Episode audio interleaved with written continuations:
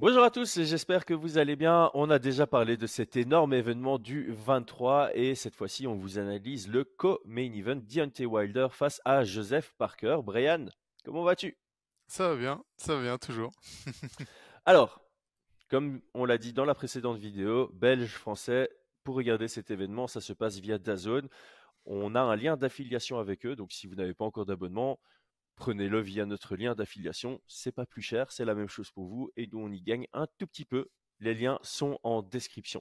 Alors, à l'image de notre question pour Joshua, si vous n'avez pas vu la vidéo, elle est disponible sur la chaîne. Ici, on va se poser la question de si Parker est du calibre à pouvoir inquiéter Wilder. Et donc, on va euh, décrire le profil sportif de Joseph Parker en premier. Comment est-ce que tu le décrirais grossièrement? Grossièrement. Euh, grossièrement ou en détail si tu as envie, mais voilà. Faisons un premier tour d'horizon, disons. Euh, je, ne vois pas grand chose qui m'intéresse dans son style de jeu. Il est, euh, c'est un boxeur correct, droitier, cardio décent, tu vois, pour un poids lourd. un bon cardio quand même. une bonne variété technique. Mais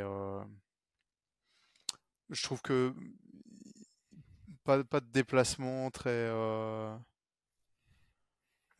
très construit, etc. Voilà. Mmh. La, grosse particularité sur ce combat, c'est qu'il s'est entraîné avec, avec Tyson Fury, tu vois. Mais, mais je pense pas que ça va beaucoup, beaucoup l'aider non plus. Non, je pense pas non plus. moi, ce que j'avais noté dans sa particularité, c'est qu'il a tous les avantages et les défauts qui vont avec d'un gars qui boxe les mains basses. il a, il a les mains très basses. Donc, offensivement, ses adversaires ont du mal à voir venir ses frappes. On a, en boxe anglaise, on a moins l'habitude de voir les, frappes qui partent des hanches ou des côtes. On a plus l'habitude de voir les frappes mmh qui, qui viennent d'assez haut. Donc, visuellement, c'est peut-être un, challenge pour, pour ses adversaires et ça, ça, lui donne un, côté un peu euh, surprenant. Il peut surprendre ses adversaires sur certains, euh, certaines attaques. Par contre, défensivement, bah, clairement, il est, il est très vulnérable, je trouve. Et en, poids lourd, euh, ça peut se retourner contre lui. Et ça s'est déjà retourné, retourné contre lui, notamment sa dernière défaite contre Joe Joyce, hein, qui a bien, bien pu exploiter ce, style. Et je dirais aussi qu'il n'a pas la meilleure gestion de la distance ni des angles. Donc de temps en temps, il va attaquer alors qu'il n'est pas du tout à la bonne distance, ni même sur l'angle optimal. Alors encore une fois, ça peut le rendre surprenant et ça mmh. peut, tu sais, en tant que boxeur, si tu considères que tu es sur un meilleur angle ou à, une meilleure distance, c'est à toi d'attaquer. Et puis de temps en temps, tu vas te faire attaquer par ce gars-là en disant mais pourquoi il m'a attaqué? Il n'était pas du tout sur un bon angle. Mais voilà, ça peut surprendre, mais étant donné qu'il n'est pas sur une position optimale, c'est pas non plus le, le truc qui va foutre un, un chaos à son adversaire. Donc voilà. Et, il y, a ça, et c'est comme tu dis, j'aurais pu le dire, mais oui, il a une sorte de, de faux rythme comme ça, tu vois? Ouais. Effectivement. Oui, il y a un côté bizarre à lui, hein, de chez lui. Ouais, Donc voilà. C'est-à-dire que visuellement parlant, tu te dis, bah, il a pas l'air vraiment ouf, quoi. Mmh et il propose rien de, de, très spectaculaire, mais il arrive à, à, trouver des, des, choses quand même. Mmh Ouais, il est. Bah, après, il reste difficile à boxer, justement, c'est un peu ça, euh, sa, description. Et alors, moi, j'avais noté que c'était typiquement le gatekeeper du top 10 mondial. Euh, c'est le genre de gars, euh, si tu le passes pas, bah, tu vas peut-être pas te faire un, une carrière dans le top 10 et si mmh. tu le passes, c'est a priori que tu es dans le top 10 parce que voilà, quand tu regardes ses défaites, c'est quand même contre des gros noms, hein. c'est euh, Joe, Joyce, euh, Dillian White et Anthony Joshua. Donc euh, voilà, il n'y a pas de quoi se cacher à, des, mmh. à des défaites contre ces noms-là. Et puis il a des victoires contre des gars comme Anthony Ruiz et Derek Chisora deux fois. Euh, donc il est vraiment, euh, voilà, moi je le positionne vraiment comme euh, l'entrée du top 10 mondial, qui a priori ne devrait pas trop percer dedans, mais qui devrait pas trop s'en écarter s'il ne connaît pas de, déclin. Mmh.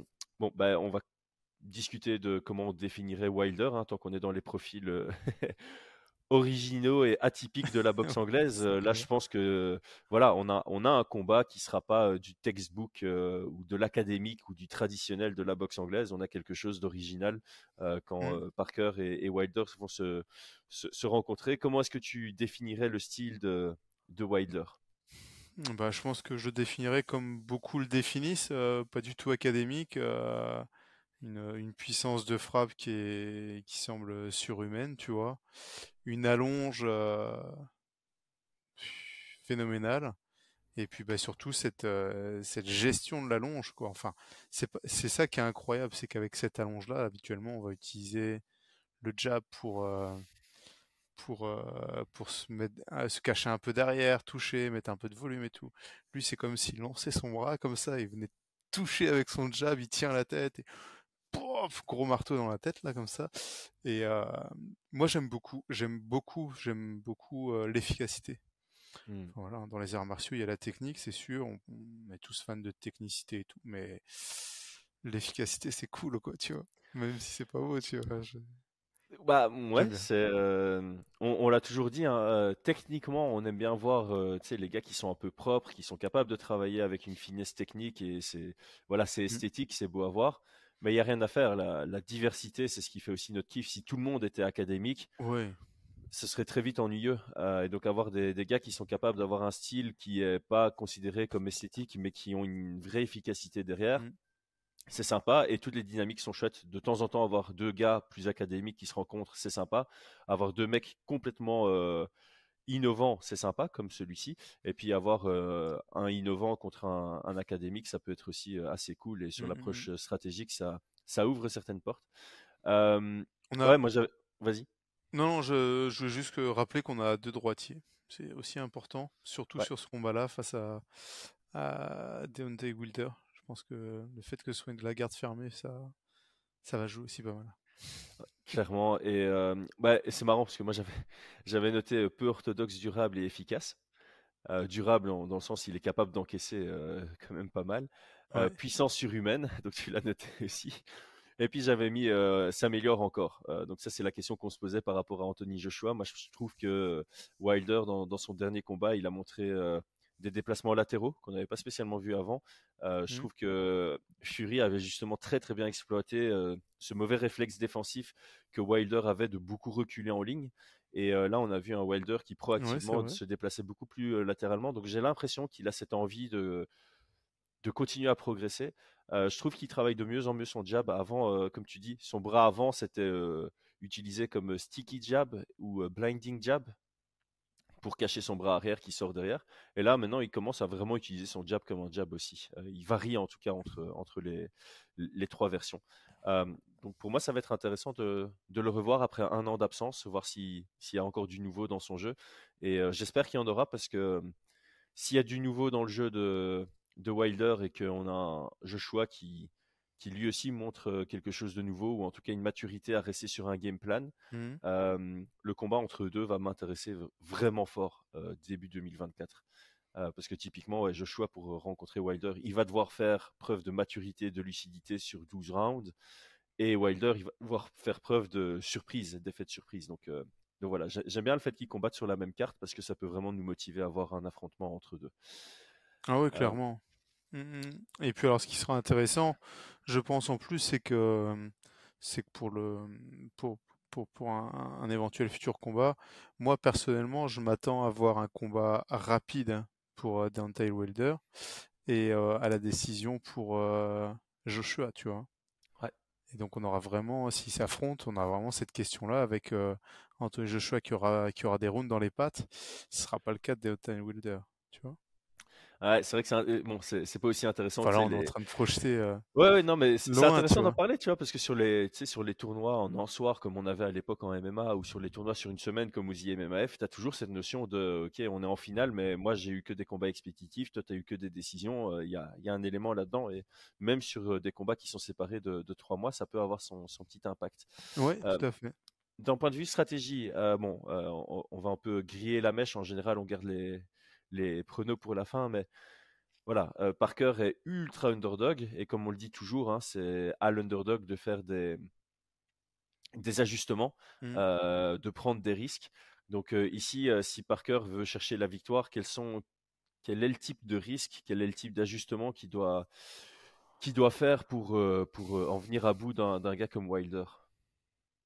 C'est compliqué, hein c'est compliqué comme question. C'est, c'est, même pas une, la question qui est compliquée, c'est c'est la réponse. oh, je t'avoue que tu vois, autant, autant le, le combat avec Joshua, je trouve qu'il y a, il y a, il y a la possibilité, c'est pas si c'est pas aussi impossible, tu vois ce que je veux dire? Il y a la possibilité d'avoir un combat à peu près équilibré. Autant sur celui-là, je trouve que Parker, c'est vraiment le, le, type de le profil qui qui est parfait pour pour Wilder, tu vois, pour se faire mettre KO, tu vois ce que je veux dire? Ouais. Et j'ai vraiment vraiment du mal, surtout avec son dernier combat, parce qu'en plus Wilder il, connecte en reculant, sans appui, avec une frappe sans puissance quasiment, tu vois? Et c'est pas genre il le, il le sonne, c'est il l'éteint quoi. Mmh. Avec une frappe qui part complètement déstructurée, tu vois. Donc tu te dis, mais même en cassant de la distance, en allant coller, en essayant de fatiguer, je vois pas trop. Ouais. Euh, je pense pas qu'il ait le menton suffisamment solide pour pouvoir tenir la puissance de frappe, tu vois. sa garde, elle, va pas être suffisante. Je, j'ai du mal à voir. Moi aussi, franchement, c'était une colle parce que bon, ce que les gens doivent comprendre aussi, c'est quand tu établis une stratégie, tu dois elle doit être réaliste par rapport au style du gars. Mmh. Tu vois, tu peux pas commencer à, dire à Parker d'envoyer autant de volume que, que Fury par exemple, parce que j'avais vu une analyse qui était très intéressante. Euh, je sais plus, euh, ça remonte à il y a longtemps, mais je me rappelle de cet élément euh, parce que c'était intéressant. C'est en, boxe, enfin dans tous les sports de combat, quand tu vas envoyer une frappe qui est puissante, elle va pas partir de, du haut de ta tête. Tu vois, tu peux pas avoir une garde haute et envoyer une frappe puissante à partir de là avec ton direct. Tu vois, ça doit partir d'un tout petit peu plus bas.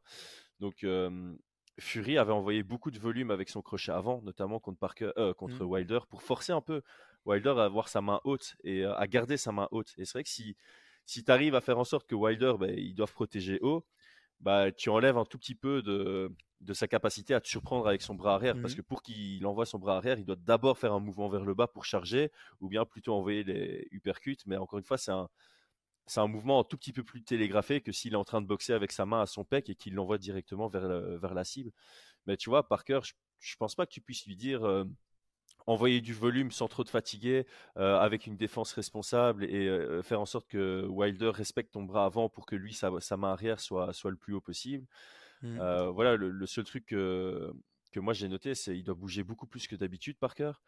Euh, parce que tu vas pas lui demander de travailler avec sa garde haute. C'est pas en, quatre mois de temps que tu vas apprendre à un boxeur d'avoir un vrai jeu euh, basé sur une garde haute, alors que le gars il a toujours une garde garde basse.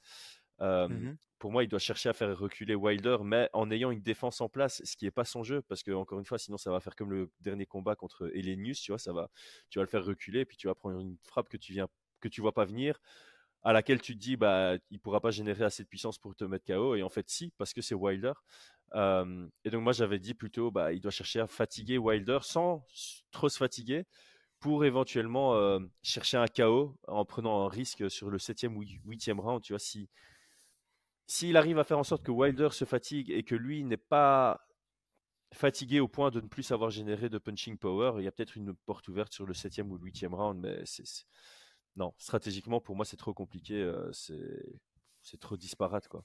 Ouais, je suis d'accord. Si, Parker gagne, c'est une énorme surprise, quoi. Ah bah elle est à combien la cote? C'est 85-15. Et moi, je m'aligne à ça. 85-15, je dirais même peut-être jusqu'à 90, tu vois. Ouais, plutôt, ouais. Encore, encore une fois, sans, manquer de respect à, Parker, hein, on, a vu ce que ça a donné. Nganou, on lui donnait pas plus que 5% de, de chance de l'emporter, et pourtant, il, il, y était, quoi. Mais euh, que. Mais sur Parker, il y a moins l'élément de surprise. Quoi. On sait ce que ça donne sur un ring, on sait ce que Wilder donne sur un ring. Donc, à moins de la performance parfaite de, parfaite de Parker et la contre-performance, parce que c'est ça aussi. Oui, bah après, c'est toujours pareil. On n'est pas à 100% de, de, de, chance. Hein. On dit pas qu'il n'y a aucune chance. Ouais, on et puis. Qu'elles sont minimes et, euh, et qu'elles sont difficilement euh, visibles, tu vois? Donc, euh, clairement, il reste quand même 5-10%. certains en voient 15%.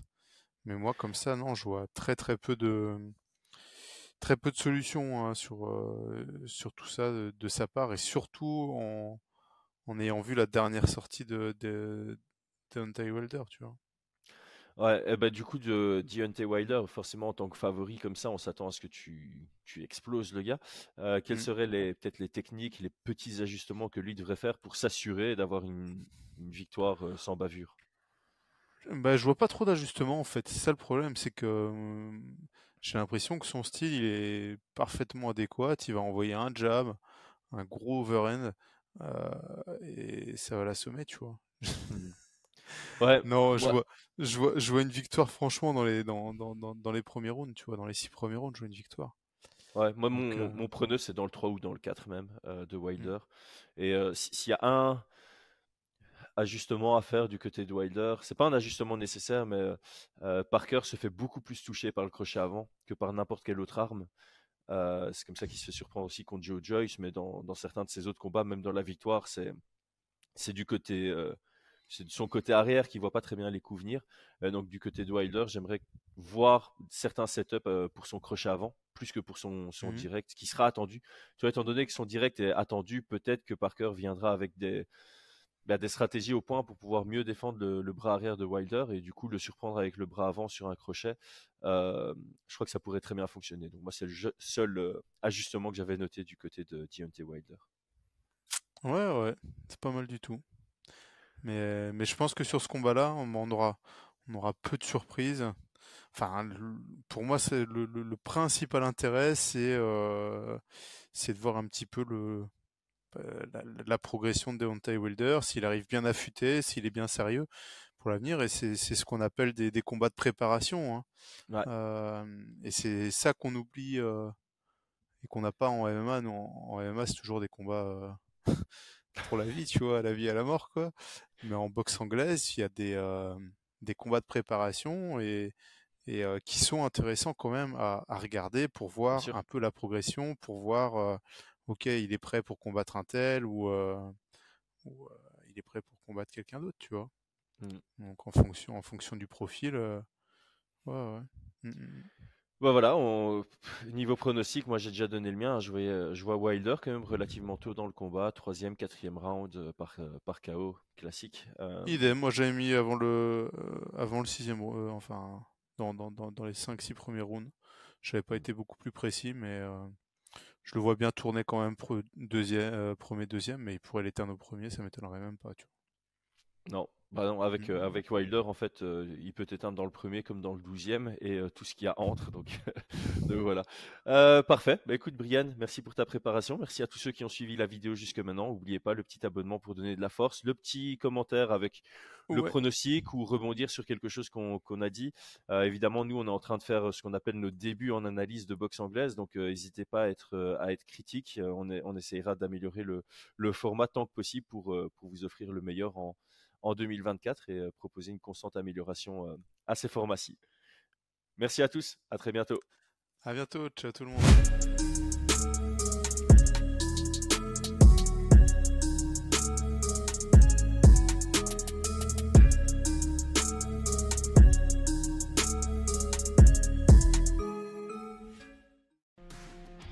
Et c'est tout pour aujourd'hui. L'équipe Fight Minds te remercie d'avoir investi de ton temps pour écouter le fruit de notre travail et de notre passion commune pour le MMA.